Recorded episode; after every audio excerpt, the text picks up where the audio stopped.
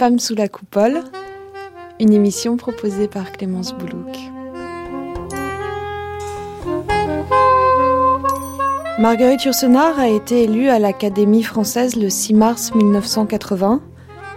Le jeudi 22 janvier 1981, elle était la première femme à être reçue sous la coupole. Un événement sans précédent, un événement qui a suscité les réactions les plus extrêmes, réjouissantes ou tout à fait désolantes.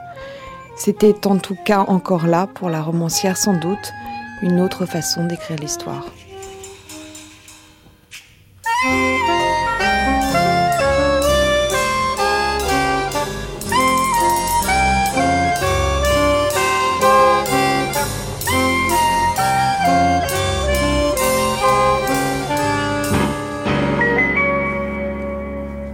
Eh bien, c'est encore un sacré pan de la muraille du sexe fort qui vient de tomber. L'Académie française, le bastion des bastions des hommes, va donc enfin accueillir une femme, une première historique.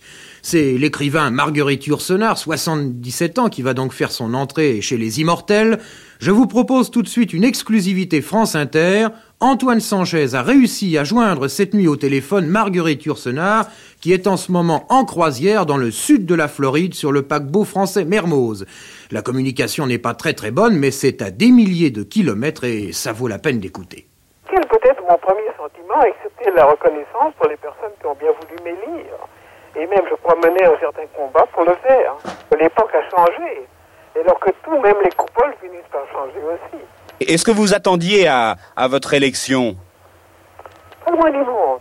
J'ai l'habitude de ne jamais prévoir les choses qui vont se passer, de ne jamais me demander d'avance à quoi les gens vont ressembler avant de les avoir vus. Et par conséquent, de jamais me demander ce que va faire une, ce qui va être, quand on va être élu et qui sera élu et à quel moment et pourquoi. J'ai eu l'immense plaisir de recevoir un télégramme de félicitations du président, ce qui était fort aimable de sa part quand on pense à tout ce qu'il a à faire et enfin à l'état troublé du monde. Il est bien bon de songer à l'Académie et à moi.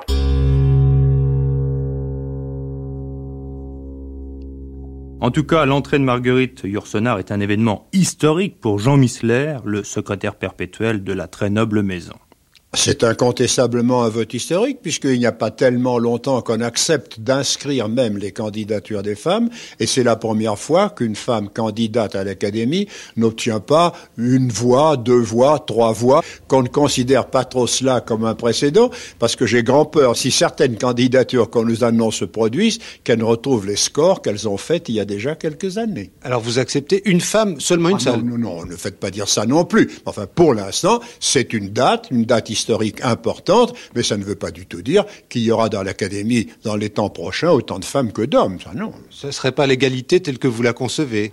Non, euh, je ne crois pas que. Vous savez, nous sommes une démocratie, mais c'est tout de même pas une démocratie égalitaire. L'Académie est une démocratie, mais une, une démocratie fortement teintée d'aristocratie et qui entend surtout être maîtresse de chez soi. Il est assez normal qu'un jour une Bastille tombe, mais enfin, euh, ça ne veut pas dire demain qu'on dansera sur ses ruines. Lettre à Jeanne Carayon, 14 août 1974.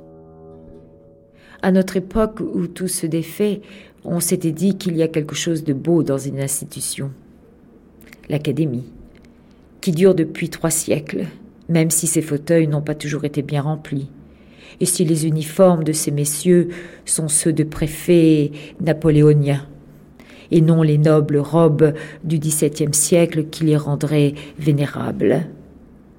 Puis quand on pense à tout ce qui se mêle traditionnellement de méchanceté et de mesquinerie dans ces réceptions académiques, le dénigrement caché dans les loges, aux intrigues et aux coups de chapeau que chaque élection représente, et à cet art de parler pour rien que pratique à la fois celui qui reçoit et celui qui est reçu, on est frappé surtout par une certaine futilité.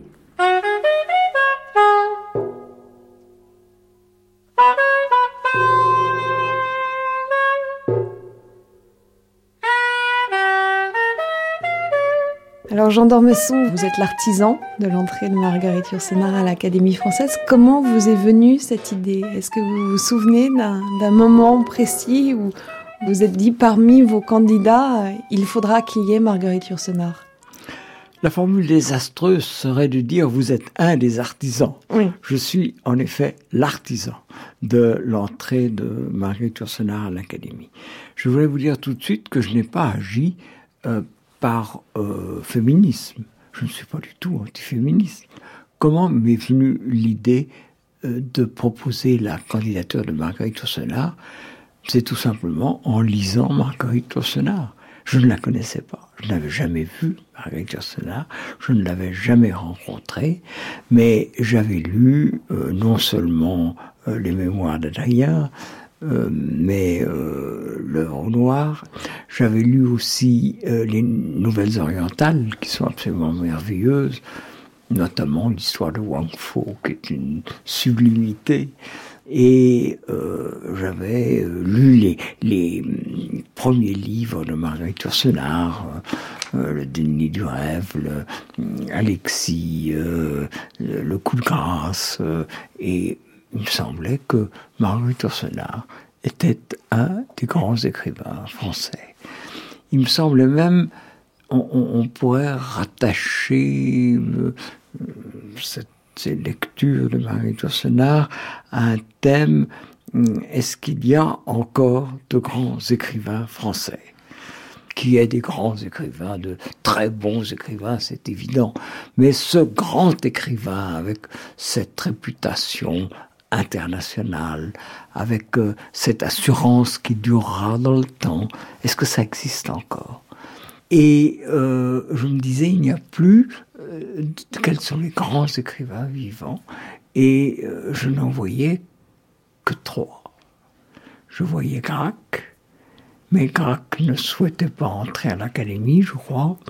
Je voyais Marguerite Yourcenar et je voyais Aragon. Alors, bon, on peut liquider tout de suite Aragon si vous voulez, puisque le mot liquider n'est pas très bon.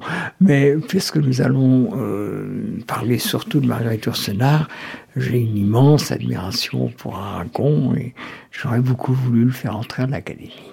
Mais naturellement, il aurait fallu que l'académie euh, déploie un tapis rouge devant lui pour le faire entrer. Je crois qu'il serait venu, vous savez. Mais il fallait, il fallait pas lui dire, vous allez envoyer une lettre de candidature, vous allez faire des visites aux académiciens. Je ne voyais pas bien Aragon faisant des visites à tel ou tel de mes confrères. Non, je ne le voyais pas. Mais il m'avait dit, je vais vous dire un secret, m'avait dit Aragon, je suis snob. Je me dis, tiens, mais c'est une idée, ça, on pourrait le faire entrer à l'académie.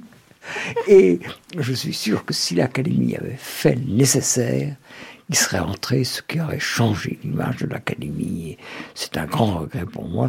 Il y a un autre personnage que je voulais faire entrer aussi, c'est Raymond Aron. Et l'affaire Raymond Aron était amusante parce que pour dire les choses très vite, euh, il m'avait dit explorez l'affaire, je ne veux pas être battu. Et je lui avais dit vous avez contre vous les antisémites, il y en avait encore à l'Académie, euh, vous avez contre vous les juifs qui trouvent que ça suffit comme ça, qu'il n'en faut pas trop. Vous avez contre vous les antigaullistes, il y en avait encore pas mal de vigistes à l'Académie.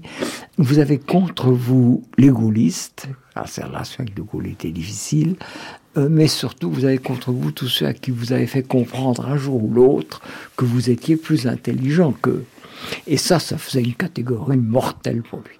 Et donc restait Marguerite Yourcenar, et je me suis dit, Marguerite Yourcenar, pourquoi est-ce que je la ferais pas rentrer? Vous savez, j'ai, agi avec une modestie extrême, et mes adversaires euh, diront très, très volontiers, avec une légèreté extrême, j'ai regardé le règlement, et je n'ai pas vu dans le règlement euh, qu'il fut interdit à une femme d'entrer à l'Académie française. Mais il y avait bien pire que le règlement. Il y avait la tradition.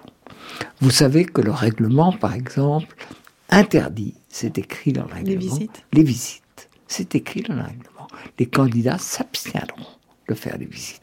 Il faut dire que à l'Académie, n'importe qui peut entrer à l'Académie, n'importe qui peut être candidat il faut être français et il faut écrire une lettre de candidature. Mais il est possible de proposer la candidature de quelqu'un. C'est une euh, procédure qui est courante, qui est acceptée euh, et qui a été plusieurs fois utilisée. Et avec une naïveté évidemment désarmante, j'ai proposé la candidature de Marguerite Ursula. Et là, on n'était pas sorti de l'auberge. Vous l'avez proposé avec sa complicité. Est-ce que vous, il y a dans votre correspondance une lettre du 22 octobre 1979 où elle vous écrit Vous savez mes sentiments sur le sujet. Alors le sujet c'est l'académie, dont vous voulez bien vous occuper avec tant d'élan et de patience à la fois. Vous vous souvenez Naturellement, je suis naïf, mais il y a des limites. Je me suis dit, il faut quand même d'abord écrire à Marguerite Yourcenar. Et je ne me rappelle même plus très bien sa réponse, mais je, je me rappelle en gros ce que vous dites là. Je me rappelle qu'elle avait accepté avec beaucoup de gentillesse, de simplicité, mais il était clair qu'elle aussi ne se plierait pas au rituel normal, et d'ailleurs qui n'existait pas pour elle, puisqu'il n'y avait pas de précédent. Et donc, euh, j'ai écrit à Marguerite Yourcenar, elle m'a répondu cette lettre, et armé de la sorte, je me suis avancé. Alors là, qu'est-ce que je n'avais pas fait? Ça a été évidemment un déchaînement. J'ai eu contre moi, à quelques exceptions près, presque la totalité de l'académie. Quelques amis, euh, je pense à euh, Félicien Marceau par exemple, et quelques autres. Beaucoup ont été très réservés je dirais la grande majorité, et un petit nombre a été franchement hostile avec quelquefois violence. Je me rappelle un de mes confrères, dont je ne citerai pas le nom, euh, il est mort, euh, qui, en pleine séance, m'a accusé de vouloir faire entrer Marguerite Yourcenar pour servir ma propre publicité. Il est vrai que j'ai une tendance au narcissisme, c'est vrai, mais dans ce cas-là, ce n'était pas le cas. Et j'avais été indigné, je, l'avais fait uniquement parce que je pensais que Marguerite Yourcenar faisait honneur à l'Académie. Et alors les arguments qui m'ont été opposés étaient des arguments souvent d'une qualité. Je peux vous en donner trois arguments qui m'ont été opposés. Euh, le premier était à l'Académie. Nous sommes tous égaux. C'est un argument qui a été avancé, par exemple, contre Giscard d'Estaing. Quand Giscard s'est présenté, on a dit, mais c'est un ancien président de la République, à l'Académie, nous sommes tous égaux. Quand il sera élu, il sera le 40e, il sera le dernier. Et pour lui, comme pour Marguerite Yourcenar, j'ai entendu l'argument quand nous serons devant une porte, qui passera le premier? Est-ce que nous pourrons passer devant Marguerite Yourcenar? Mon Dieu, je veux dire que cet argument, je l'avais un peu écarté. Le deuxième argument, qui était plus intéressant, était l'Académie française est une vieille dame elle-même. Pas seulement Marguerite Yourcenar, mais l'Académie elle-même est une vieille dame. Il faut y toucher avec beaucoup de prudence. C'est un peu comme si la tour Eiffel ne tenait que par la peinture. Écorcher un peu la peinture, tout s'écroule. Si vous touchez le moins du monde au corpus des traditions, tout s'écroulera. Et c'est là que j'avais employé la formule que j'ai employée dans mon discours de réception. Euh, euh, les traditions sont faites pour être respecté et bousculé. Les traditions comme les femmes.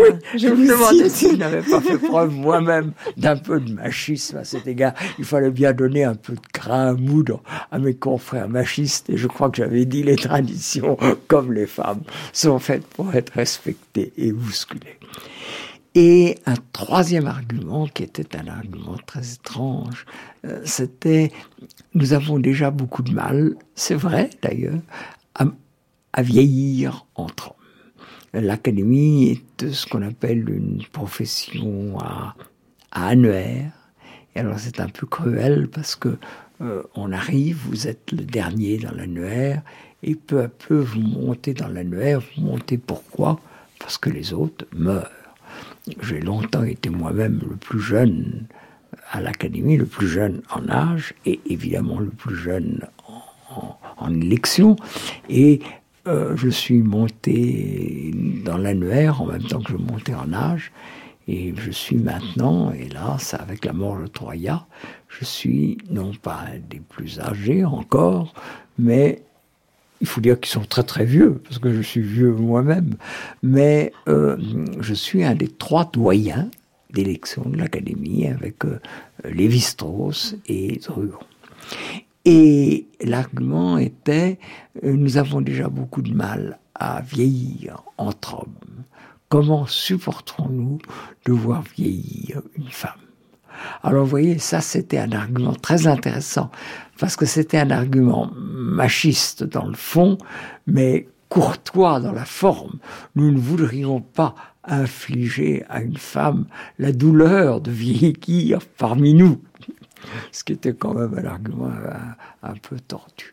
Et j'avais avancé moi-même, pour dire toute la vérité, je me suis battu avec les armes dont je disposais. Et je me suis battu avec des armes un peu machistes. Un peu machistes. J'en ai donné deux arguments dont j'ai un peu honte, mais il fallait gagner la bataille. Le premier argument était, euh, d'accord, c'est une femme, mais elle est moins femme peut-être que toutes les autres. Ce qui était un argument pas très élégant. Et le deuxième argument que je n'ai, c'est vous ne voulez pas la voir, mais elle viendra très peu. Et je ne croyais pas avoir autant raison.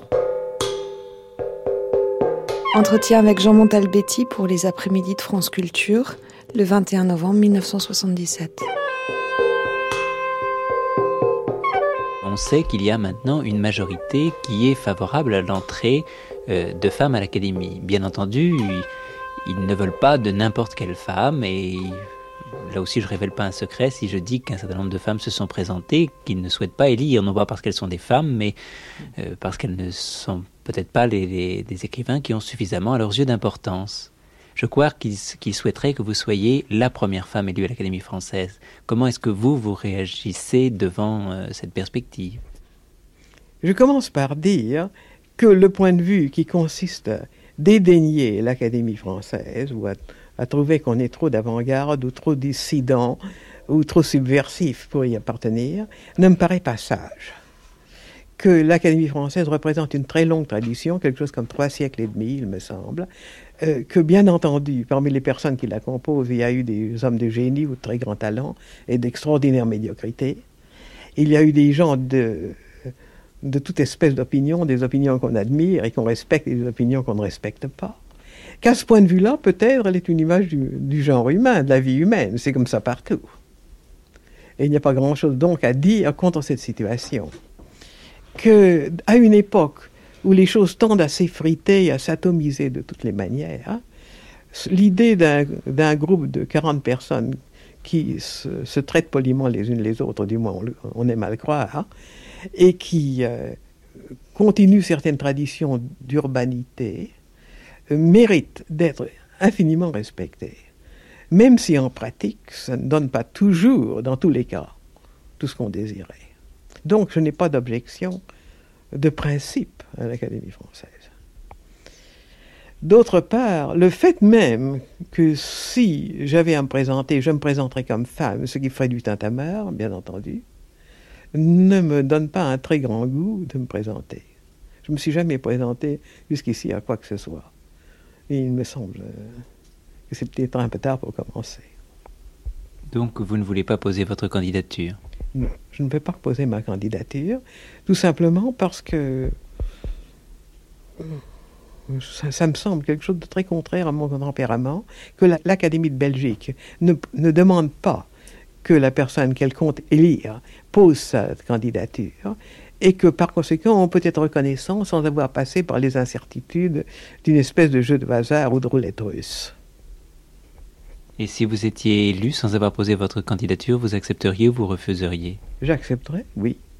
Mais euh, je comprends très bien qu'il y a quelque chose d'insolent même dans ce genre de remarques. On a l'air d'attendre qu'on vous apporte des honneurs sur un plat d'or. Et je ne trouve pas nécessaire que de tels honneurs soient apportés.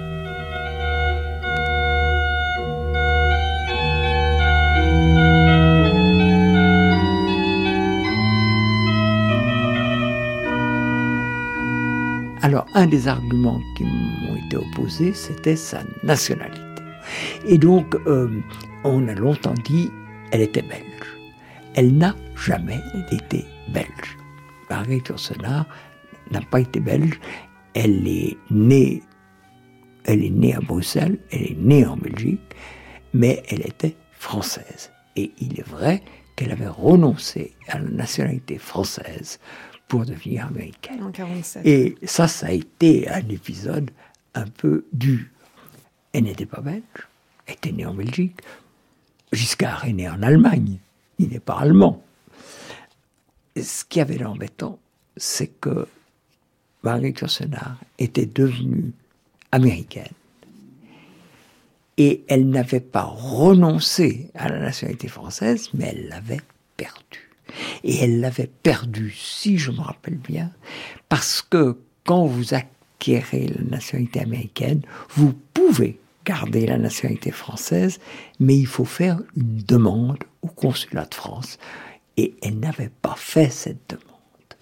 Alors là, ça a été le triomphe, mais j'arrivais comme un chien battu à l'académie, je rasais les murs. Euh, on m'a dit, elle n'est pas française, non seulement elle est américaine, mais elle a renoncé volontairement à la nationalité française. Catastrophe. Alors, euh, qu'est-ce qui s'est passé? Perfit était garde des Sceaux et on a rendu la nationalité française à Marguerite Yourcenar. Euh, comme Julien Green, qui était à l'Académie, était américain, et il avait la nationalité française. Euh, il y a eu plusieurs cas euh, euh, d'étrangers. Senghor était évidemment euh, sénégalais, mais il avait aussi la nationalité française, et donc Marguerite Yourcenar avait a eu la double nationalité.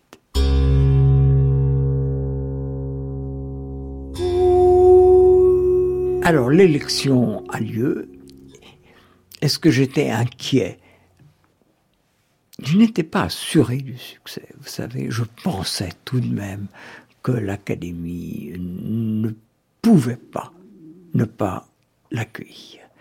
Je suis absolument persuadé que, sauf une poignée d'amis, mais une poignée qui se compte sur les doigts d'une main, les autres ont voté soit à regret, soit avec hésitation. Et elle a été élue, je crois, au premier tour, et il y a eu encore un problème, c'est que l'élection était jumelée. Quelquefois, nous faisons deux élections en même temps. Euh, encore un mot, euh, quand il y a des élections, c'est évidemment, hélas, qu'il y a des gens qui sont morts. Et euh, au moment des élections, presque tous les académiciens sont présents, c'est ce qui est le plus important évidemment, et on, parle, on cite toujours un mot de Claudel qui ne venait pas très souvent à l'académie, et qui est venu pour une élection, et qui a été enchanté de retrouver ses confrères, qui a été accueilli naturellement, comme toujours à l'académie, avec euh, gentillesse et, respect. Et Claudel était très content et en sortant, il a dit on devrait faire ça plus souvent. C'est-à-dire, il devrait mourir plus, plus de confrères. Et euh, donc là, il y avait une élection double et euh, Michel Droit et Marguerite Yourcenar ont été élus l'un et l'autre. Et elle a peut-être trouvé un peu dur le bruit qui a couru et dont j'étais tout à fait innocent. Est-ce que vous connaissez un film de Hitchcock qui s'appelle L'inconnu du Nord Express? Vous vous rappelez qu'il y a l'assassin euh, propose à une malheureuse victime d'échanger leur crime. Mhm. Et, et naturellement, euh, l'innocent n'accepte pas le contrat, mais l'autre fait comme s'ils avaient échangé leur crime. Eh bien, j'ai eu l'impression d'avoir été un peu joué. On m'a dit, il y a eu un échange entre les partisans de droit et les partisans de Marguerite Yourcenar, et les adversaires de Marguerite Yourcenar ont accepté de voter pour Marguerite Yourcenar à condition que les partisans de Marguerite Yourcenar votent pour Michel Droit. Je n'avais jamais entendu parler de cet échange. Et si j'en avais entendu parler, j'aurais été horrifié de cette idée de troc. Mm.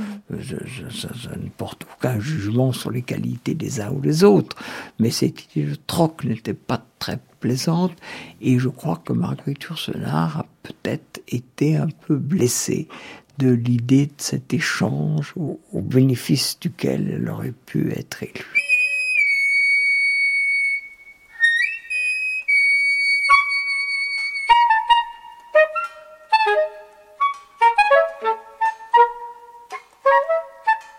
Alexandre Terneuil, parmi les nombreuses allégations, euh, euh, souvent fallacieuses d'ailleurs, et les, coups de griffe qui ont été euh, donnés à Marguerite Yourcenar sur son chemin avant l'accession à l'Académie française, il y en a une qui est particulièrement abjecte et qui mérite de ce fait quelques éclaircissements, c'est celle de l'antisémitisme.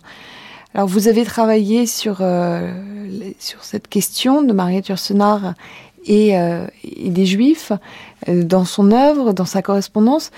Que peut-on en dire?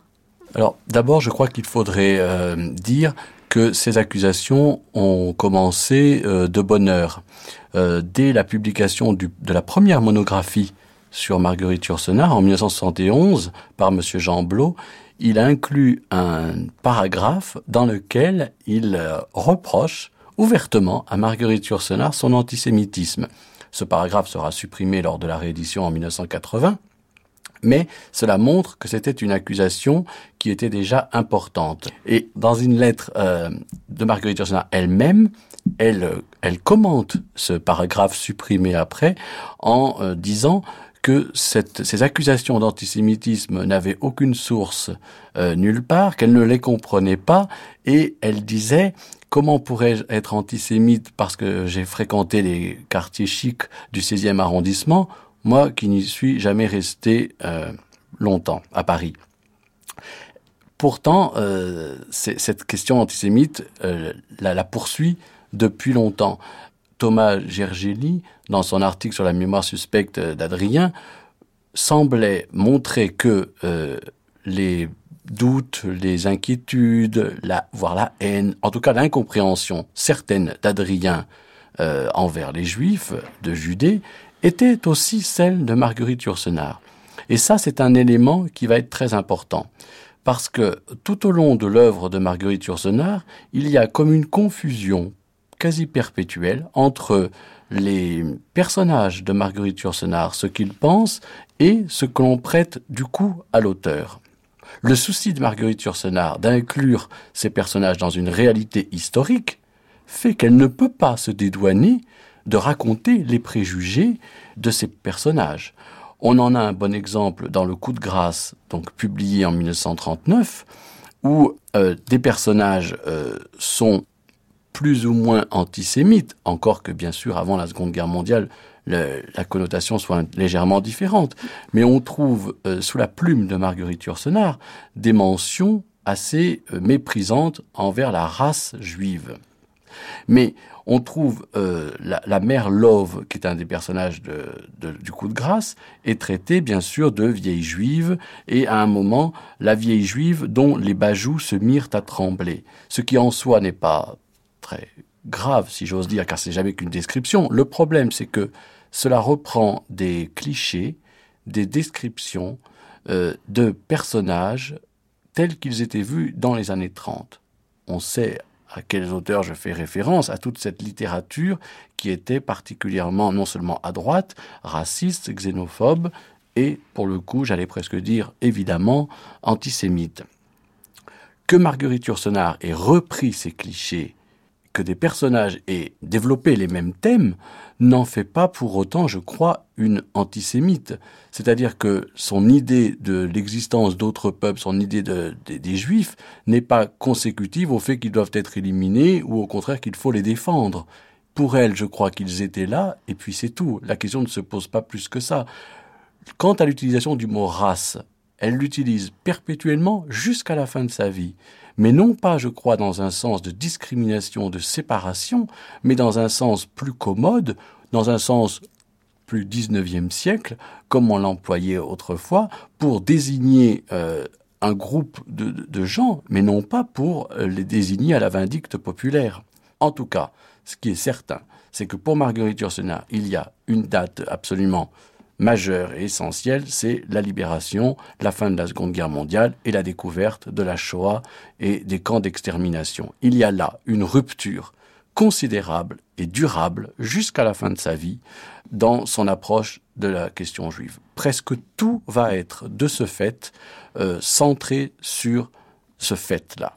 D'abord, elle considère que cet acte catastrophique lui a l'a, touché dans sa chair, euh, dans son intimité et dans sa sensibilité. À plusieurs moments, elle revient sur ce fait-là, catastrophique de par la destruction des gens, mais aussi de par la, portée qu'il a contre son humanisme et par rapport aux êtres humains, ce que les autres humains sont capables de faire.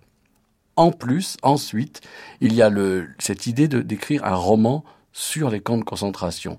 On voit bien là que dans ce projet avorté, il y a une idée de, de mettre en roman un fait euh, catastrophique qui a touché énormément, mais peut-être dans un but aussi de faire connaître, de porter à la connaissance et de participer, ici encore, au débat de son temps.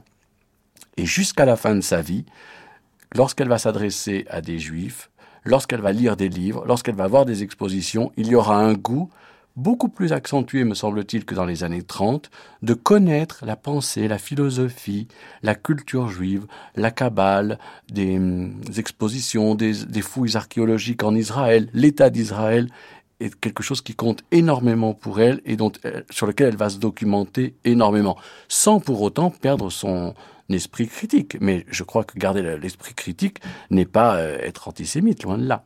Et, son rapport euh, pourtant à, au, judaïsme est, plus distancié. C'est peut-être aussi le grief euh, qui lui a été fait, c'est-à-dire que dans son, dans son désir d'embrasser toute l'humanité, euh, elle se tourne plutôt vers les philosophies de l'Extrême-Orient plutôt que vers un, un, judaïsme euh, dont elle ou une tradition juive ou hébraïque à laquelle elle reproche tout de même quelque chose de l'ordre du non universel. Certes, mais elle ne leur reproche rien de plus qu'aux autres. Elle les considère d'abord à l'égal des autres, c'est-à-dire que c'est pour elle des philosophies qui comptent. La Kabbale, c'est quelque chose de très important. Euh, tous les liens alchimisme et euh, religion juive sont des choses essentielles pour elle, mais elle n'exonère pas, tout comme elle l'exonère pas d'autres religions, ce qu'elle considère comme des abus et des choses qui ne lui plairaient pas. Mais je ne crois pas qu'il y ait une spécificité sur euh, le judaïsme. Elle les appelle, ou plutôt Zénon les appelle, les trois impostures. Donc, mais ce n'est pas, je ne crois pas qu'on puisse dire que ce soit de l'antisémitisme. C'est une vision, euh, une autre vision de, son humanisme et de sa philosophie de vie mais elle, n'a pas, elle, ne critique pas, si vous voulez, la religion juive ou les juifs plus ou moins que d'autres, me semble-t-il.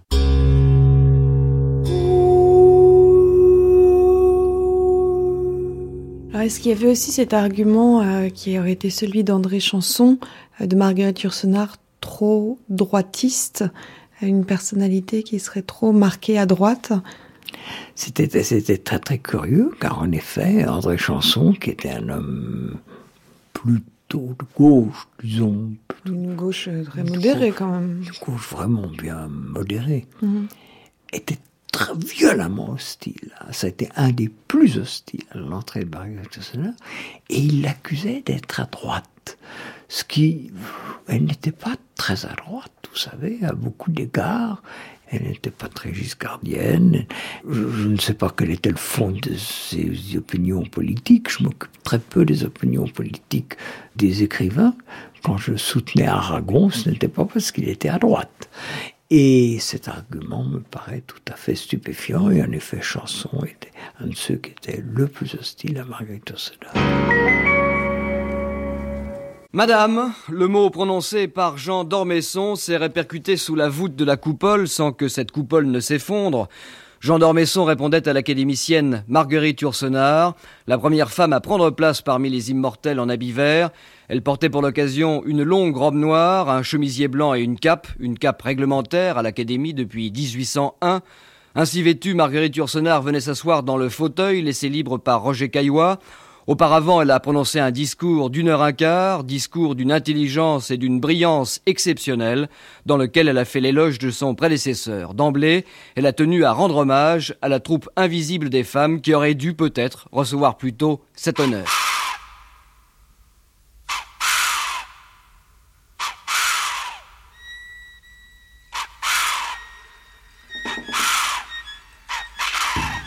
Guillaume Bridet est maître de conférence à l'Université Paris 13, spécialiste de l'œuvre de Roger Caillois.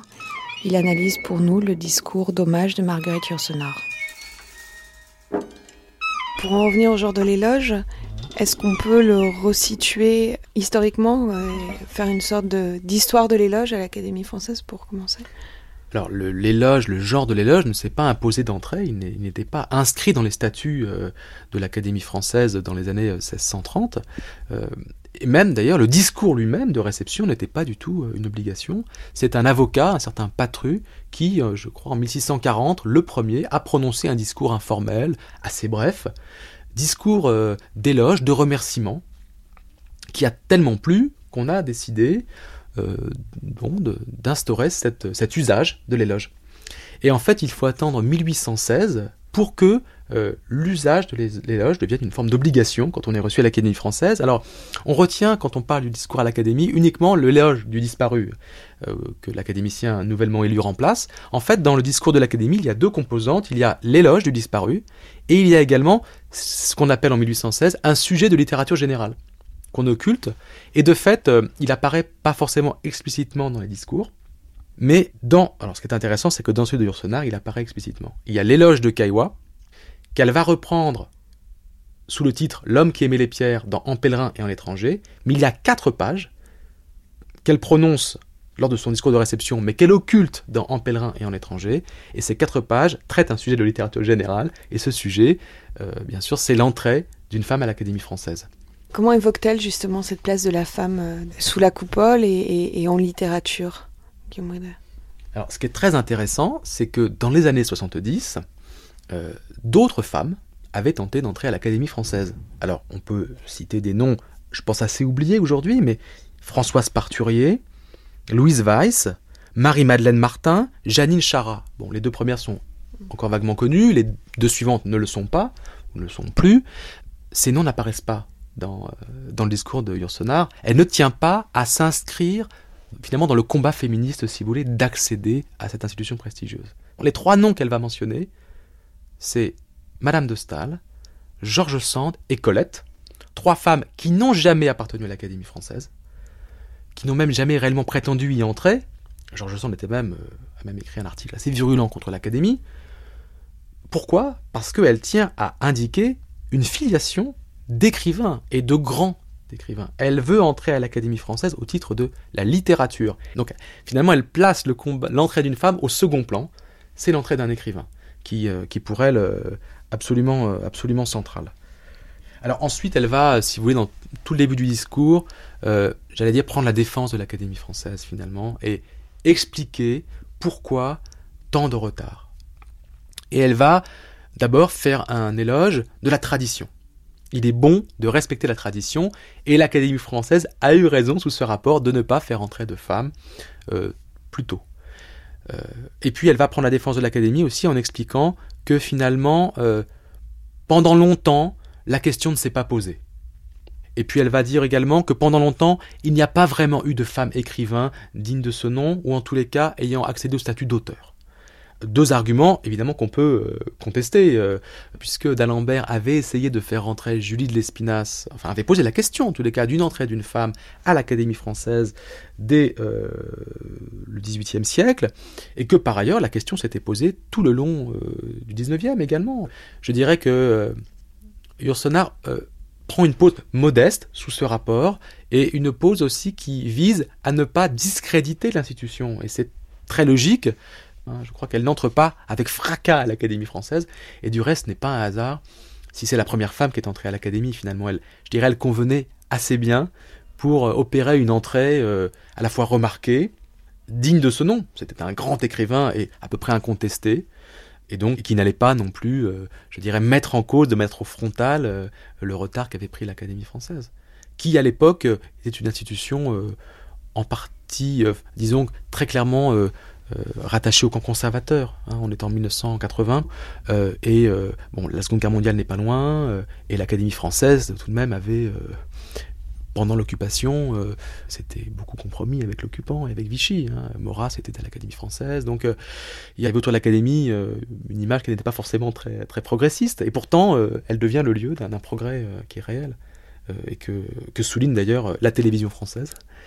Il faut se rappeler que le, discours de Mario Sonna a été euh, diffusé à la télévision en direct euh, sur FR3, donc, euh, voilà, et que Valérie Giscard d'Estaing avait assisté à, la réception de ce, grand écrivain à l'Académie.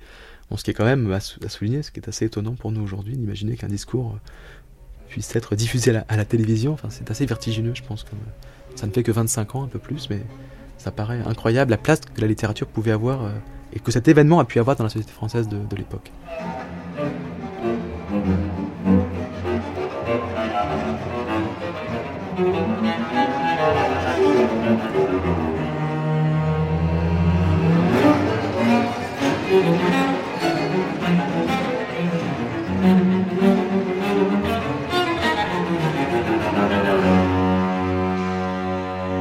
La parole est à Madame Marguerite Yourcenar, pour la lecture de son remerciement.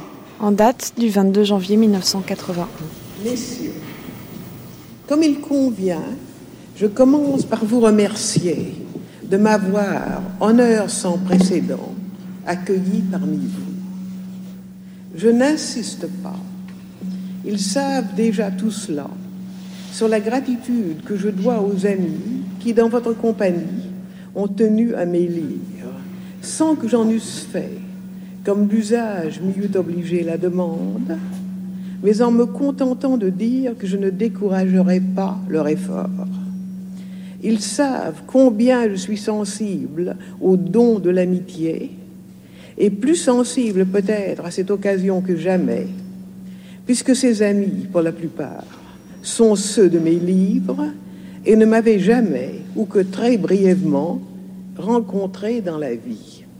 D'autre part, j'ai trop le respect de la tradition, là où elle est encore vivante, puissante et, si j'ose dire, susceptible, pour ne pas comprendre ceux qui résistent aux innovations, vers lesquelles les pousse ce qu'on appelle l'esprit du temps, qui n'est souvent, je le leur concède, que la mode du temps sainte ut sont, qu'ils demeurent tels qu'ils sont, est une formule qui se justifie par l'inquiétude qu'on ressent toujours en ne changeant qu'une seule pierre à un bel édifice debout depuis des siècles.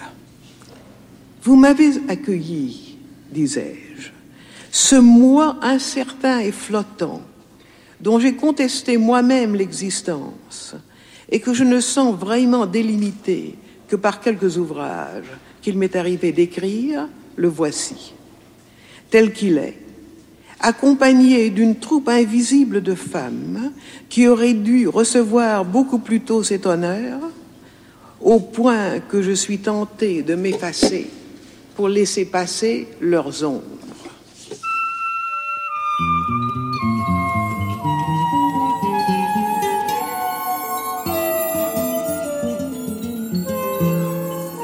Jean-Denis Bredin a succédé à Marguerite Yourcenar au fauteuil numéro 3.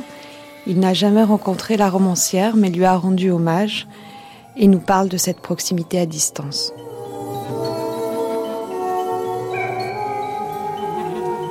Ce qui est aussi, selon vous, euh, ce qui pourrait être aussi le cas chez Cocteau, une façon de se rassurer et de finalement trouver les dimensions de soi-même à la fois dans son œuvre et dans cette, dignité qu'elle a reçue sans l'avoir sollicité. Vous parlez de son élection. Je crois que Jean d'Ormesson a joué un rôle euh, fort important. Elle avait perdu la nationalité française. Il a fallu la lui faire retrouver. Euh, je crois que Jean s'est occupé de ça. Et euh, elle a été, bon c'est vrai, elle avait été reçue à l'Académie royale de Belgique déjà, et elle a été certainement heureuse d'être reçue là, mais elle n'imaginait pas d'aller passer tous ses jeudis dans cette boutique-là. Ça certainement pas. Elle n'aurait absolument pas pu. Mais je crois que ceux qui l'ont reçue ont été conscients de ce que c'était une voyageuse qui passait. Et c'est merveilleux d'avoir eu quelques voyageurs qui passaient.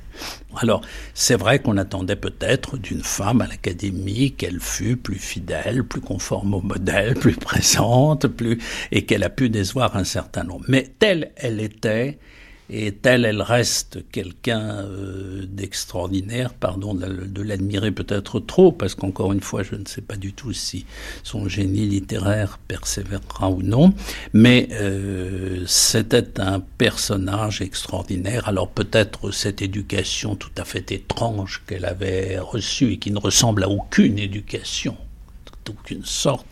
Tout ce qu'elle avait lu, tout ce qu'elle avait appris, tout ce qu'elle savait, sa chambre à coucher, où je me suis permis de vivre euh, pendant quelques jours, révélait une bibliothèque absolument incroyable, euh, de la bibliothèque rose aux bibliothèques les plus compliquées, complexes qui soient, passion du savoir, passion de l'invention, passion de l'imagination, et plus que tout passion de la liberté.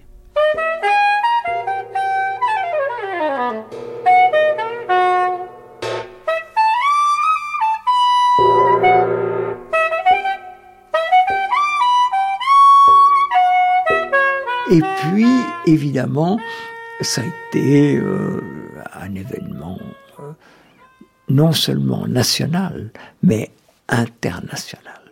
Je crois que depuis l'élection de Pétain, peut-être, ou l'élection de Paul Valéry, euh, on n'avait jamais autant parlé, ou celle de Lévi-Strauss, par exemple, on n'avait jamais parlé autant de l'Académie. Euh, la presse entière, la presse nationale était là entière, euh, la télévision était là, euh, la presse étrangère dans sa totalité, les gens d'Amérique du Sud, d'Asie, du Japon, des États-Unis. Et je me rappelle que on m'a dit alors qu'est-ce qui a changé à l'Académie? Et j'avais répondu maintenant il y aura deux toilettes. Sur l'une, il y aura écrit messieurs, et sur l'autre, Marguerite Yourcenar. Je dois vous dire aussi que l'affaire n'est pas finie là. Les discours solennels à l'Académie commençaient toujours par messieurs. Et il y a eu des discussions épiques à l'Académie où les adversaires disaient on ne peut quand même pas commencer par messieurs, dames. Et hum, je dois vous dire que quelques adversaires, non mais ce n'est pas croyable, de Marguerite Yourcenar ont continué à s'adresser à elle en lui disant Monsieur. C'était inouï, vous savez, ça a été inouï cette histoire. Vous avez un souvenir justement de cette, de cette réception Oui, je crois que le discours, j'avais fait un discours quand même qui n'était pas triomphal en disant on a gagné une bataille. C'était un discours consensuel. Et je me rappelle que euh, il y avait eu un moment, j'avais commencé par messieurs, et puis il y a eu un moment où j'ai dit, et euh, les circonstances me permettent d'utiliser un mot, euh, j'espère que les colonnes du temple ne vont pas s'écrouler, et ce mot c'est Madame. Un mot inouï, je vous cite, et prodigieusement singulier, Madame. Oui, voilà. C'est ça. Et évidemment, je me rappelle, le discours avait fait un peu de bruit, comme ça. Peut-être que mes adversaires avaient raison. C'est-à-dire J'ai tiré bénéfice narcissique de cette élection. Vous n'avez pas été le seul à en tirer un bénéfice narcissique, l'Académie aussi, certainement. Vous connaissez le mot de Woody Allen dans Scoop ah, je, suis née euh, de confession juive, mais je me suis convertie au narcissisme. J'ai beaucoup utilisé cette formule. mais dans en l'occurrence, honnêtement, euh, j'étais, euh, j'admirais beaucoup Marguerite Yourcenar.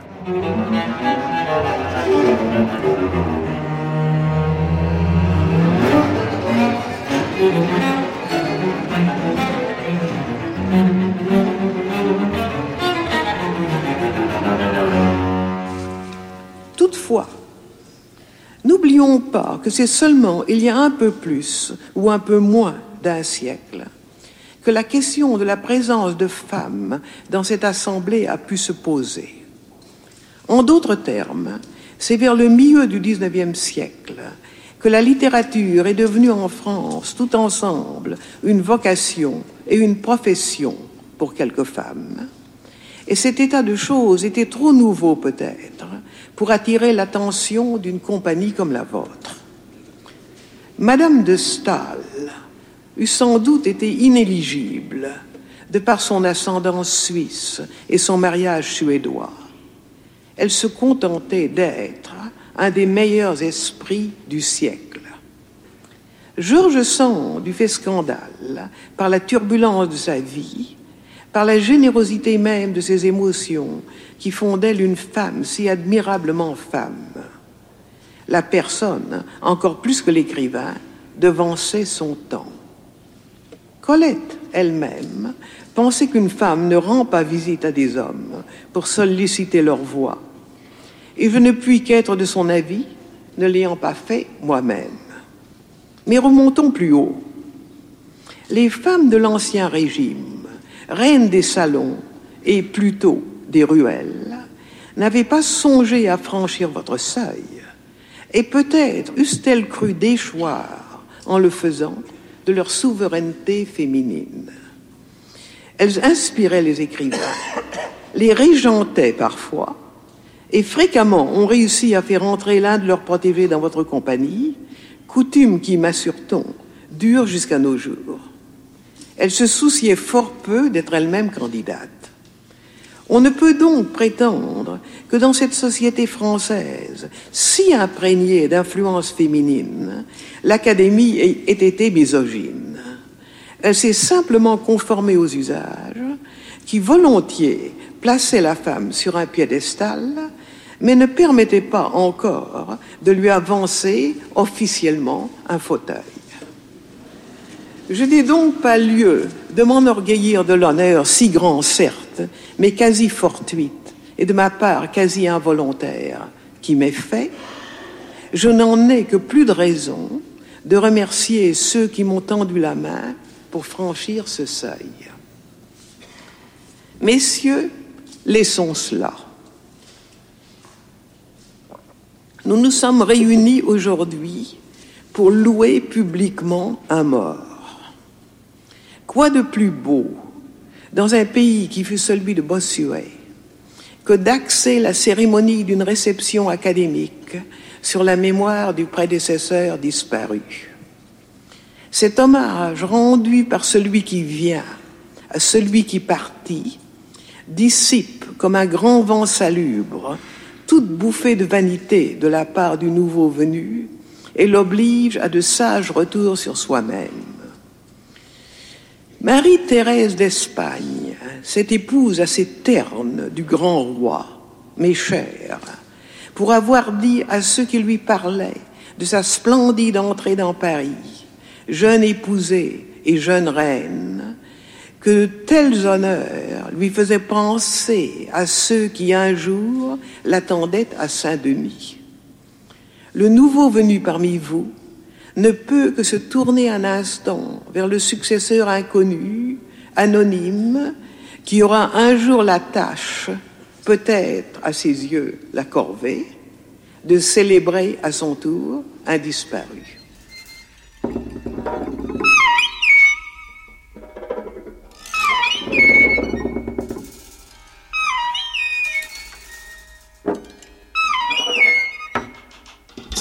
Son discours par une, une réflexion sur l'éloge. Elle anticipe déjà sur le moment où son successeur, quand elle sera morte, euh, devra faire son éloge. euh, lorsqu'il prendra sa place au fauteuil numéro 3 qu'elle occupe à la suite de Kaiwa.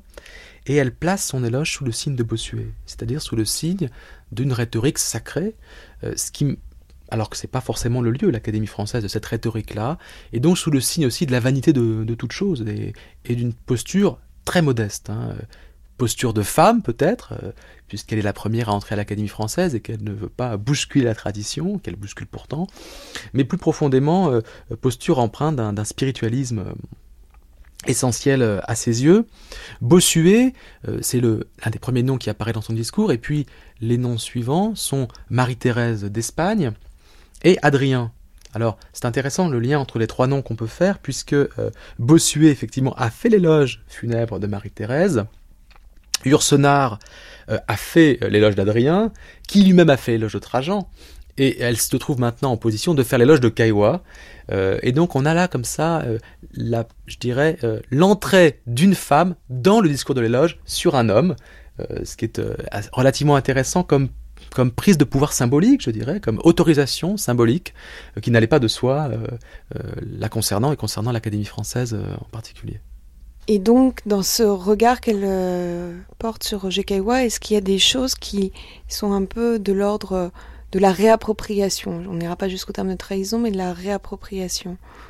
Je crois que le point essentiel, si vous voulez, c'est à propos euh, du discours de, des textes poétiques de Kawa sur les pierres. Bon, elle y consacre les dix dernières pages de son discours, à la fois parce que euh, chronologiquement, euh, ce cela concerne la dernière partie de l'œuvre de Kawa, les dix dernières années de sa vie, et un peu plus. Donc il y a là une logique, je dirais, chronologique, mais plus que cela, on sent bien que Yourcenar s'attache au poète Kaiwa et, que c'est véritablement la figure qu'elle veut mettre en avant. Non pas l'intellectuel euh, qui, l'intéresse assez peu, elle en parle un peu au début, mais, le poète Kaiwa qui est un peu en miroir de l'écrivain Yourcenar elle-même, puisqu'elle tient absolument à entrer à l'Académie française comme écrivain.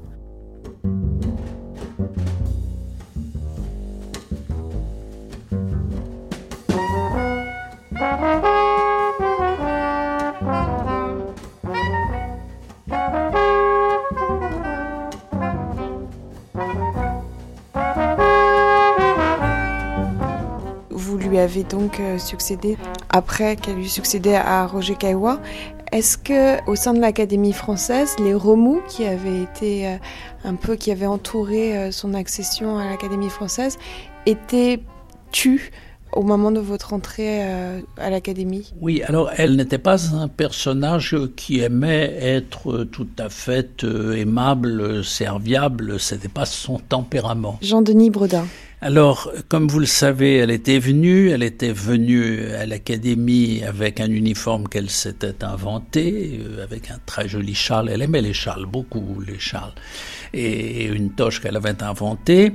Et euh, elle est venue une fois, sauf de ma part, elle n'est jamais revenue car euh, n'a-t-elle trouvé ça un petit peu étrange, euh, je n'ose pas dire ridicule, mais un tout petit peu étrange, en tout cas étranger à sa vie, contente d'être là parce que il y a chez elle des contradictions qui sont passionnantes, à la fois euh, son goût du succès et son mépris du succès, sa recherche vague du bonheur mais son mépris du bonheur, le fait de ne, de ne pas supporter l'amour mais d'avoir aimé être aimé, euh, elle était pleine de merveilleuses contradictions qu'elle a exprimées euh, dans son œuvre pour lequel bon, j'ai gardé beaucoup d'admiration. Alors l'Académie, à mon avis, l'a surprise et déçue à la fois, et puis surtout, elle avait à l'époque un ami qui lui avait promis de le faire avec elle de grands voyages, et elle est partie, elle avait plus de 80 ans, d'abord au Maroc, et puis ensuite traverser le monde, mais vous savez la passion des voyages qu'elle avait, et c'était beaucoup plus intéressant que d'être dans la petite salle de l'académie pour elle, certes. Et depuis, est-ce que vous avez euh, recueilli des, des, souvenirs des personnes qui l'ont vue ne serait-ce qu'une fois sur sa présence, sa présence éphémère mais marquante? Alors les uns, elle les a surprises, d'abord parce que elle était une femme et que euh, y a forcément euh, à l'académie, chez certains, pas chez tous, bien sûr, chez certains, une vieille tradition de les femmes. Les femmes, euh, il faut penser que la définition du mot femme était encore en 1835, si j'ai bonne mémoire, la femelle de l'homme. C'est en 1935 que la femme accède à la dignité d'être vivante vivant. vivant. Et euh, c'est vrai que la présence d'une femme a dû être euh, un temps de surprise. Et puis, encore une fois, euh, d'une femme qui ne subissait aucun des préjugés auxquels on pensait que les femmes euh, devraient être euh, soumises. Le bonheur lui était indifférent, les hommes ne lui importaient que quand elle les rencontrait et le temps de euh, la rencontre. elle aimait la condition humaine, elle aimait les personnages et quand on voit les deux dieux qu'elle a inventés, enfin dieux qui ne sont pas des dieux, mais qui sont Adrien d'une part et Zénon d'autre part, on voit qu'elle inventé des personnages tout à fait extraordinaires, mais qui ne correspondent pas au profil habituel de l'académicien. Alors, dans votre discours euh, offert à Marguerite Yourcenar, vous expliquez que le fauteuil euh, lui a été offert que son talent sollicitait, et voici qu'elle ne s'y est pas assise, infidèle, capricieuse, presque désinvolte. Ainsi vous est apparue la première femme reçue par vous, une ombre, rien qu'une ombre sous cette coupole, et cette ombre devrait revivre aujourd'hui par la voix du seul peut-être qui ne jamais rencontré. Comment avez-vous réussi à faire revivre cette ombre le temps d'un discours, Jean-Denis Brodin Je ne suis pas d'abord sûr du tout de l'avoir fait revivre, parce que telle était sa complexité que l'approcher et d'autres qui l'ont mieux connu que moi pourront vous en parler. Moi, je ne l'ai pas connu, je ne l'ai jamais rencontré. Je l'ai rencontré à travers ses images, à travers ses meubles. J'ai regardé son lit, j'ai regardé sa chambre, j'ai regardé sa cuisine, j'ai mangé avec ses couverts, j'ai lu les petits livres qu'elle était en train d'écrire. Donc, je ne suis pas sûr de l'avoir bien connue. Mais ce que je crois avoir découvert et profondément respecté chez elle, c'est ce sentiment et perdu de la liberté qu'elle avait euh, liberté par rapport au bonheur, liberté par rapport au couple, liberté par rapport à la bourgeoisie ordinaire. Alors beaucoup de ça, elle l'avait reçu de son père, qui avait été, euh, j'allais dire, un personnage révolté tout au long de sa vie. Mais elle avait continué après la mort de son père. Son père est mort à Lausanne, si je ne me trompe.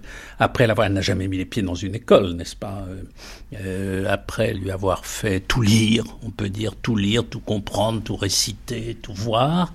Et son père est mort en 19 1929 et c'est le moment où elle écrit quelques-uns de ses livres bouleversants. Et euh, c'est un personnage qui euh, a, me semble, enfin pour moi, pour des gens comme moi, qui étions de milieu bourgeois très conventionnel, incarné la liberté. Et incarné la liberté comme une conquête et avec les souffrances que ça représentait chez elle aussi, car il faut voir que de la liberté, elle a tiré beaucoup de souffrances et à la fin de sa vie, la solitude. Mmh.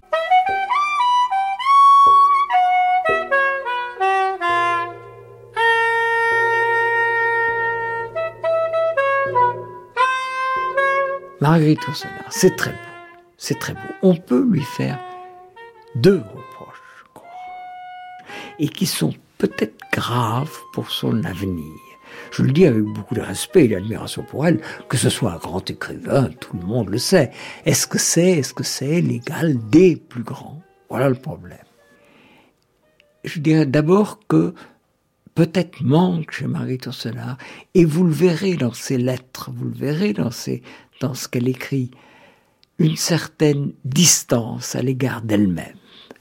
Je crois que les grands écrivains ont une distance à l'égard d'eux-mêmes. C'est évident chez Rabelais, chez, Montaigne, chez Chateaubriand, je ne veux même pas en parler, c'est évident, chez Proust. Euh, et, et ça prend souvent l'allure de l'humour. Il y a très peu d'humour chez Marguerite. Je dirais qu'il n'y a pas de trace d'humour.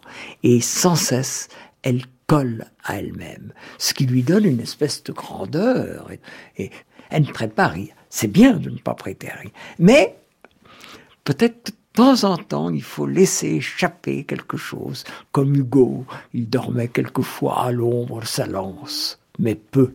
Vous voyez, enfin, la drôlerie est là constamment. Proust, euh, quand on me dit que Proust est ennuyeux, moi, chaque fois que j'ouvre Proust, j'éclate de rire. Bon, j'éclate très peu de rire avec Marguerite Yourcenar, premier point. Deuxième point, si on veut faire une critique de Marguerite Yourcenar, et ça c'est vraiment amusant, la seule critique que je puisse faire de Marguerite Yourcenar, que je continue à admirer et, à chérir, et crois que c'est un très grand écrivain, je peux lui faire une critique. C'est un tout petit peu académique. C'est le comble. C'est le comble. Cette académie qui a tellement hésité à l'apprendre, elle est un peu académique. C'est très tenu. Ça ne cesse jamais d'être tenu, d'être là. Mais euh, c'est vraiment beau. Alors, c'est un peu académique. Elle, académique, elle l'a très peu été, en tout cas dans sa fréquentation de l'institution. Est-ce que c'est cette vexation d'avoir été peut-être l'objet d'une double élection ou est-ce que sa première apparition à l'académie, le jour où les, le mot au dictionnaire était follette, que vous avez transformé en follement, l'a peut-être un peu vexée? Alors, Là encore, c'est intéressant. Euh, chaque académicien qui arrive, on lui donne un mot. On lui donne un mot et on truque souvent un peu, au lieu de donner le mot qui arrivait normalement dans le travail de cette semaine, on monte un peu en, arrière ou on va un peu en avant et on cherche un mot qui convienne. Avoir trouvé le mot follette pour euh, Marguerite c'est pas l'effet du hasard. Hein. C'est les adversaires. C'était peut-être le mot qui tombait euh, par la date, mais les adversaires ont été enchantés de prendre le mot follette. Et évidemment, j'ai été de ceux qui ont dit on ne peut pas lui donner le mot follette. Alors on a pris le mot follement, mais c'était pas follement n'était pas déplaisant. N'était pas déplaisant. Follette est franchement déplaisant de lui donner ce mot. Et comme je l'avais annoncé, et ça avait été un de mes arguments, elle est venue très peu. Elle est venue très peu, pourquoi? Je pense pour deux raisons. Si elle avait été portée par un élan enthousiaste, mon Dieu, euh, elle serait probablement venue plus souvent. Et peut-être en plus la double élection l'a un peu blessée, et elle est venue très peu, je crois qu'elle est venue une fois. Mm. Euh, et la deuxième raison, c'est que je pense qu'elle ne voulait pas être récupérée politiquement. Euh, elle a été reçue par le protecteur de l'Académie, elle a donc été reçue par Giscard. Peut-être que Giscard s'est dit je vais récupérer un peu cette élection, c'était, bien. Hein. Et il, il a peut-être frayé un tout ce qui explique aussi peut-être ses propos à interactualité lorsqu'elle dit j'ai été félicitée par le président de la République, ce qui est très gentil car il a d'autres, quand on pense à tout ce, qu'il a à faire. Ce sont des propos qui semblent d'une candeur qui ne ressemble pas tellement à Marguerite Yourcenar, mais une candeur charmante et qui cachait peut-être un tout petit peu de réserve. Alors, peut-être un dernier point. On a dit aussi l'Académie a été très très médiocre. À la mort de Marguerite Yourcenar, euh, mm. l'Académie n'était pas largement représentée. Vous savez, les académiciens meurent beaucoup. Et ils meurent énormément. Et c'est une de nos tâches. Nous sommes des espèces de croque-morts solennels. Et euh, je crois que c'est Mauriac qui disait que sur les murs de l'académie, il y avait écrit un mot tragique et merveilleux. C'était le mot prostate prostate, prostate, eh bien, non seulement il y a sur le mur de l'académie écrit le mot prostate, mais il y a écrit le mot mort aussi. Il y a écrit le mot mort parce que tous les académiciens sont très âgés. Et c'est très difficile quand il y a des, des, gens, des académiciens qui sont évidemment très occupés, de se précipiter d'un côté en Amérique du, Nord, de l'autre côté en Afrique. Euh, c'est déjà difficile quelquefois d'aller euh, jusqu'à Saint-Germain-des-Prés ou jusqu'aux Invalides ou jusqu'à Saint-Sulpice. Euh, et donc, je crois que ça, ça ne doit pas être retenu comme, un ultime... Euh, comme un signe d'hostilité, ni même de méfiance, peut-être d'un certain égoïsme des, académiciens qui se disent, mon Dieu, il, faut que travailler à notre œuvre plutôt que de se précipiter aux quatre coins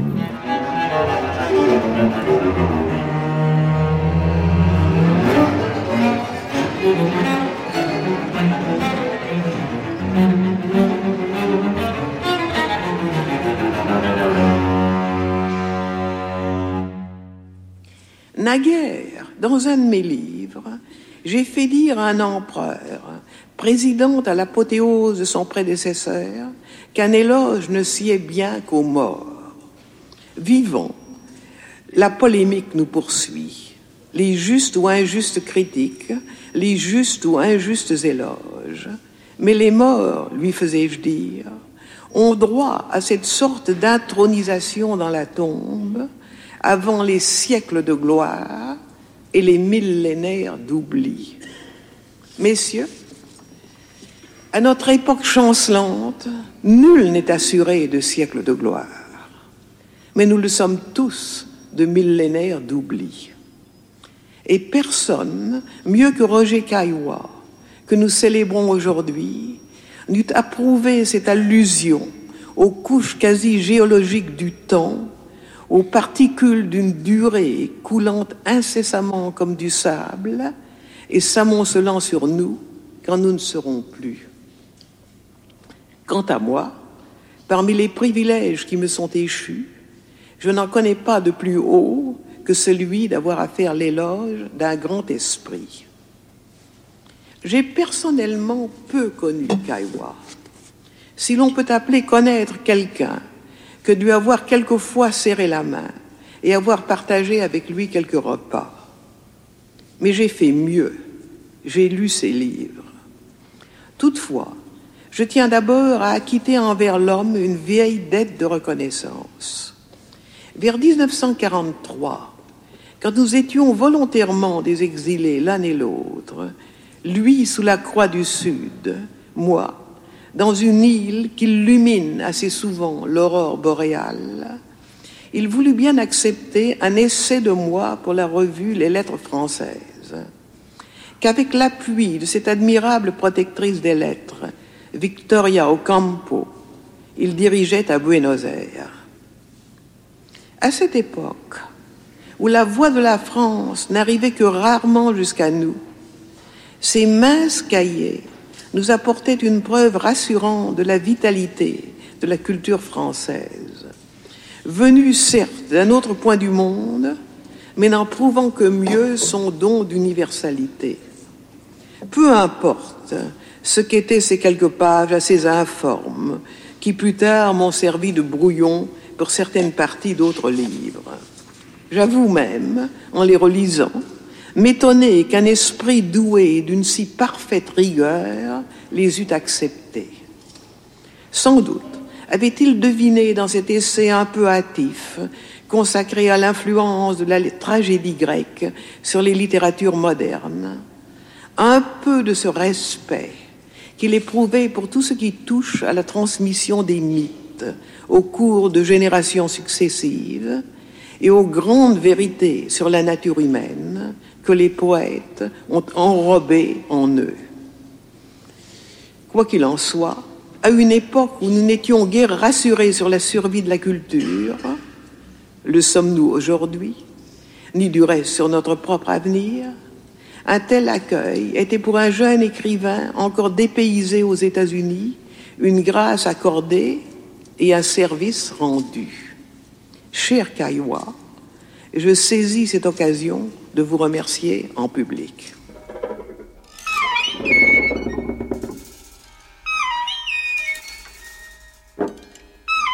L'analyse du discours de Marguerite Yourcenar à l'Académie française laisse apparaître une véritable proximité avec l'œuvre de Caillois. Comment est-ce que vous pourriez décrire cette proximité? Caillois a publié un texte de Yourcenar dans Lettres françaises pendant la guerre. Mais cette proximité est bien plus large euh, que cela. C'est un partage d'un certain nombre de valeurs euh, essentielles, des valeurs intellectuelles, esthétiques, philosophiques, une même sensibilité, on pourrait dire de manière un peu impressionniste, que partagent euh, ces, deux grands esprits, qui sont plus que des écrivains d'une certaine manière. Ce partage intellectuel, c'est une même critique du freudisme et du marxisme, par exemple. Euh, d'ailleurs, euh, elle le souligne dans son discours, euh, puisqu'elle parle de justes attaques contre des sciences dogmatiques.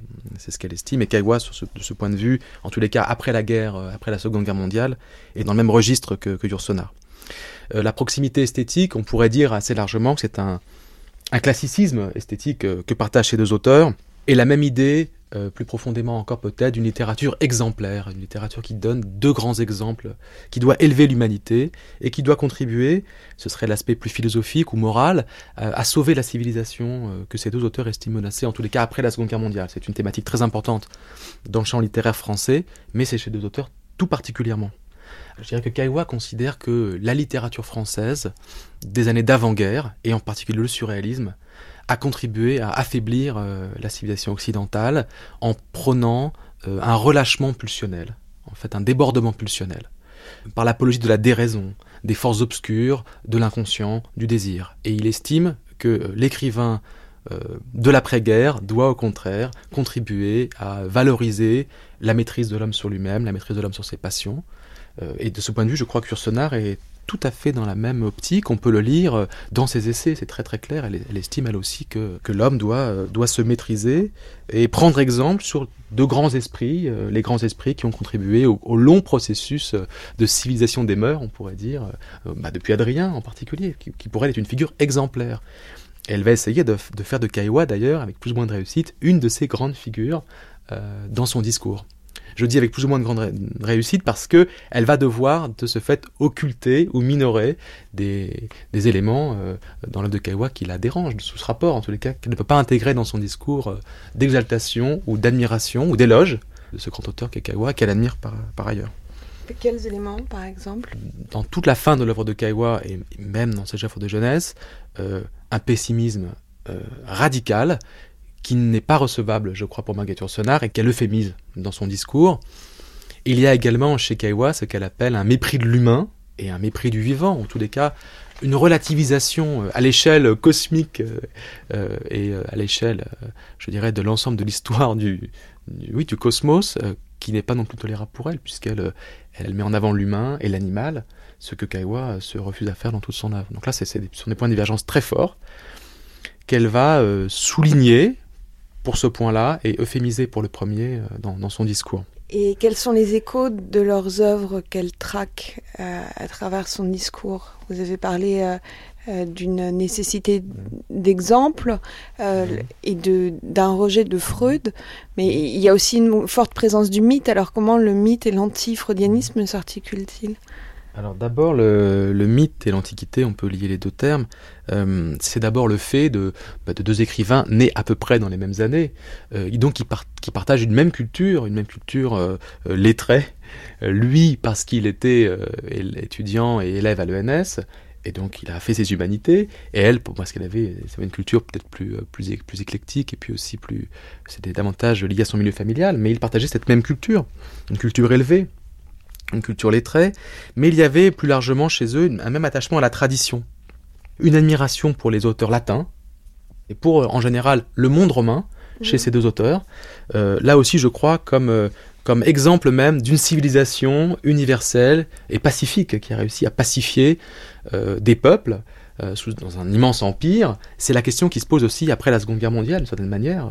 comment pacifier des peuples, les peuples, après une guerre qui a été euh, très très tragique. Voilà. Et cela dit, il me semble que euh, Kaiwa fait un usage du mythe qui est, je dirais, plus complexe, en tout cas plus opaque que Yourcenar. Et pour une raison, je pense, assez simple, c'est que Kaiwa, il ne faut pas l'oublier, est passé par les avant-gardes, ce qui, je crois, n'est pas le cas de Yourcenar. Et le mythe, euh, à ses yeux, c'est réellement ce qui échappe à la raison. C'est ce qui permet l'exploration de ce qui échappe à la raison, de ce qui échappe à la maîtrise. Alors que je crois que chez Yourcenar, euh, elle ne va pas jusque-là, jusqu'à mettre en danger, si vous voulez, euh, sa raison au contact du mythe. Ce que Kaiwa fait euh, avant la guerre et encore après la guerre. Hein, bon. Donc là, c'est quand même une différence, je pense, assez marquante entre, entre les deux auteurs, mais qui n'est pas signalée dans le discours. Elle va, je dirais, classiciser Kaiwa. Je pense. C'est un petit peu l'entreprise qu'elle opère dans, dans le discours, qui correspond en partie d'ailleurs à une certaine image de Kaiwa à une certaine image qu'il les a donnée lui-même, qui n'est pas forcément le reflet de, de son parcours dans toute sa complexité. Parce que Kaiwa est quelqu'un qui, on pourrait dire, qui délire à froid.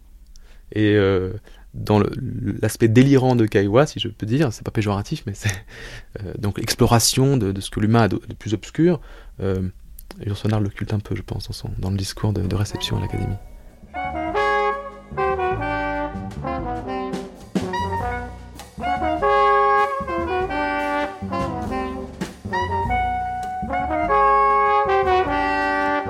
Maître Brodin, le 17 mai 1990, vous rendiez euh, hommage à Marguerite Yourcenar euh, à l'Académie française. Parmi euh, les premiers mots qui étaient ceux de votre discours, on l'a entendu sous la coupole, serait-ce parce que la force et le poids de sa culture gréco-latine lui conféraient chez vous une sorte de légitimité que vous l'avez accueilli? Alors est-ce que dans ce discours, jusqu'à ce discours, il faut aller chercher une légitimité de Marguerite Yourcenar. Quelle était euh, cette, euh, cette interrogation sur euh, la, le bien fondé de sa présence que vous vouliez mettre à jour dans vos mots? Oui, alors le bien fondé de sa présence tenait au fait que, lui succédant à l'Académie française, j'avais mission de tenter de faire son éloge et que je n'avais pas d'autre mission à remplir.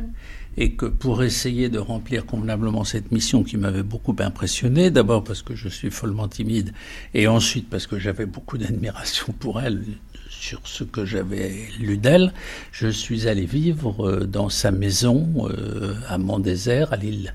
Euh, dans sa maison de petite plaisance euh, où elle avait vécu les dernières années de sa vie. Et là-bas, j'avais passé huit jours, j'allais presque dire à la connaître, à la comprendre, à voir les couverts dont elle se servait, les papiers qu'elle utilisait, euh, les manies qu'elle avait, enfin, à essayer de la connaître, de la connaître autrement que par ses livres. Et quelle est cette image que vous avez recueillie à Mont Désert Est-ce qu'elle contredisait ou est-ce qu'elle validait celle que vous aviez glanée? À distance et à Paris? Non, j'ai été très impressionné et de plus en plus impressionné par elle, par d'ailleurs des manuscrits qui traînaient, euh, impressionné par sa manière de vivre, à la fois euh, très simple et comme si elle vivait pour l'éternité, euh, sans voir la mer, car de sa maison qui est tout à fait au bord de la mer, on ne voit pas la mer, mais ce lui était, semble-t-il, indifférent, dans un endroit où elle avait beaucoup aimé être avec euh, Grace Frick, qui elle avait beaucoup aimé, et où elle avait euh, vécu à la fois dans ce qu'elle aimait, c'est-à-dire la solitude et l'éternité, car au fond ce sont les deux thèmes majeurs de son œuvre, euh, la solitude. Elle redoutait beaucoup le bonheur, comme vous le savez. Le bonheur lui paraissait un produit médiocre de la vie. Euh, la mort, bah oui, elle avait dit je mourrais comme les autres, mais j'aurais vécu tout autrement. La mort, elle savait qu'elle viendrait d'un peu, mais elle avait rêvé sur l'éternité. Elle était un personnage extraordinaire et j'allais presque dire que la modestie de sa maison, la curiosité de tout qui régnait par euh, les tableaux qu'elle avait, les objets qu'elle avait rapportés du monde entier, car comme vous le savez, elle avait eu la passion euh, des voyages, tout parlait d'elle.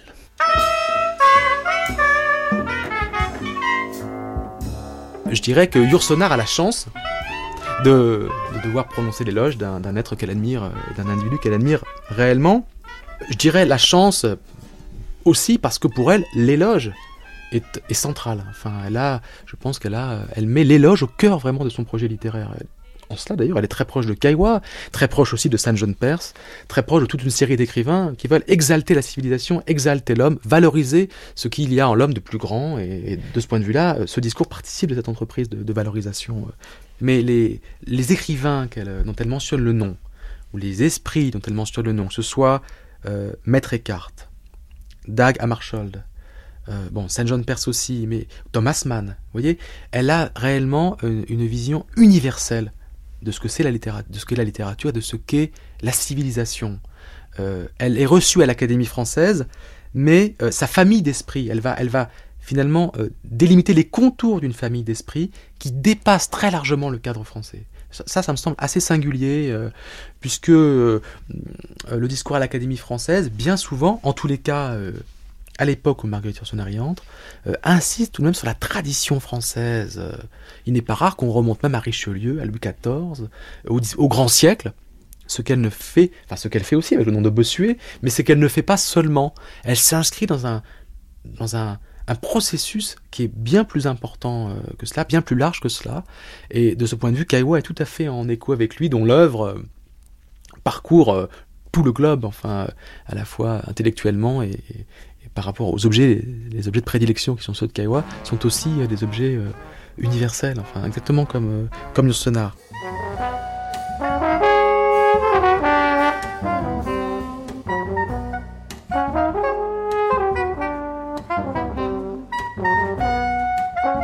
Vous avez aussi, dans votre discours, dans votre éloge, parlé de la violence qui était celle de Marguerite Yourcenar et la violence qui est présente dans le coup de grâce. Est-ce qu'il y avait aussi ce désir chez vous de mettre en lumière un personnage qui semblait être euh, dissimulé sous l'antique, sous une sorte de prestance antique, avec le feu sous le marbre Vous avez raison, il y avait aussi ça chez elle, une sorte de violence, d'impétuosité, de euh, le refus des compromis, en même temps son refus de, de tous les modes, par exemple son refus de la politique, de tous les modes d'expression d'une société moderne. Elle a rêvé, disons la vérité, en tenant par une main euh, Zénon et par l'autre Adrien, c'est-à-dire deux personnages supérieurs, extraordinaires, mais qu'elle avait complètement inventés, enfin en tout cas très largement euh, inventés. Et elle a dit je mourrai, je crois qu'elle avait dit, je sais plus si j'invente, euh, qu'elle avait dit je mourrai en leur tenant à chacun la main parce que euh, elle n'aimait pas, alors c'est vrai, elle n'aimait pas toutes les expressions du monde moderne. À la fois, elle faisait beaucoup de concessions au monde moderne. Elle aimait beaucoup être reconnue, elle aimait beaucoup que l'on parlât d'elle, elle s'aimait beaucoup, mais d'une manière tout à fait extraordinaire et unique, me semble-t-il, c'est-à-dire qu'elle n'était conforme à aucun modèle.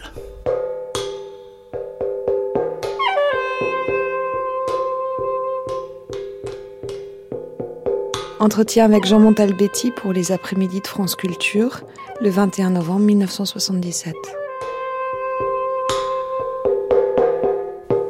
Qu'est-ce que tout de même euh, ce succès euh, vous inspire? Est-ce que d'une certaine façon ça vous sécurise dans l'inquiétude que, que vous avez eue? Le succès, évidemment, est une très grande joie, c'est certain. Mais d'autre part, il donne très souvent lieu à de nouveaux malentendus. Et le danger pour un écrivain d'être la victime de son succès est très très grave, et d'autant plus que les mœurs littéraires, enfin les habitudes, euh, ajoutent à ce danger. Après que j'ai écrit Mémoire d'Adrien, j'ai reçu, je ne sais pas moi, mettons une douzaine, de lettres d'éditeurs me suppliant d'écrire la vie d'un autre empereur romain ou quelquefois, n'y regardant pas de si près, d'un autre empereur byzantin, comme si Adrien avait été un empereur byzantin, à moins que ce ne soit la vie de Rimbaud, la vie de Beethoven. Et chaque fois, je leur répondais, j'ai écrit une fois Mémoire d'Adrien, ça suffit. C'est ce qu'on avait à dire sur un homme qui s'efforce d'améliorer le monde et fini. Vous prenez pour un auteur de, biographie. Oui, c'est ça. Mais alors, on m'a pris successivement pour un auteur de beaucoup de choses. Et euh, enfin le sentiment que chaque fois il s'agit d'un problème nouveau, ah, peut-être sur des données toujours les mêmes, mais à aborder de façon différente, et chaque fois d'un coin de réalité à creuser, et que chaque fois l'auteur est complètement nu et dépouillé et seul et nouveau venu, débutant devant son œuvre. Je le suis devant quoi l'éternité? Qu'est-ce que diable je vais faire?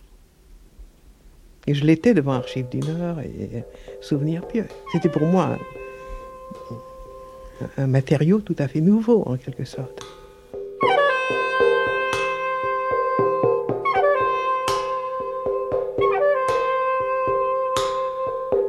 Est-ce que l'idée de l'immortalité est une, est une idée qui vous préoccupe? Attention, qu'est-ce que vous appelez l'immortalité hein? Vous voulez dire la survie de la personne Oui, là, alors là, j'ai déjà cité dans d'autres interviews un certain nombre de, phrases, dont l'une est délicieuse. Elle aurait tout de même tiré un peu hors de contexte. Elle, a l'air elle est moins impertinente dans l'original. C'est euh, Jacob Böhm, j'ai dit par hasard Maître Eckhart, mais c'était Jacob Böhm, à qui on demandait où l'âme allait après la mort. Jacob Böhm disait Je ne vois aucune raison pour qu'elle aille n'importe où. Ce qui d'ailleurs n'est pas une réponse, ça n'empêche pas qu'elle existe. Mais évidemment, dans un monde sans espace et sans temps, où irait-on?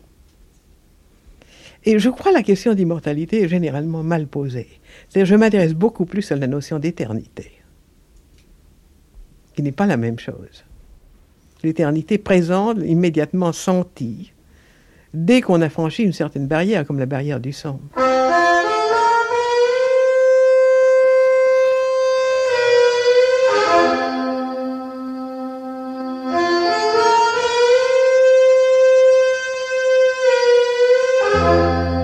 C'était une femme sous la coupole, avec Jean d'Ormesson, Jean-Denis Bredin, Guillaume Bridet, Alexandre Terneuil. Une émission proposée par Clémence Boulouk, texte lu par Aurore Clément, Archivina Sandra Escamez, prise de son Catherine Dérété et Stéphane Touvenin, mixage Stéphane Touvenin, réalisation Marie-Ange Garando.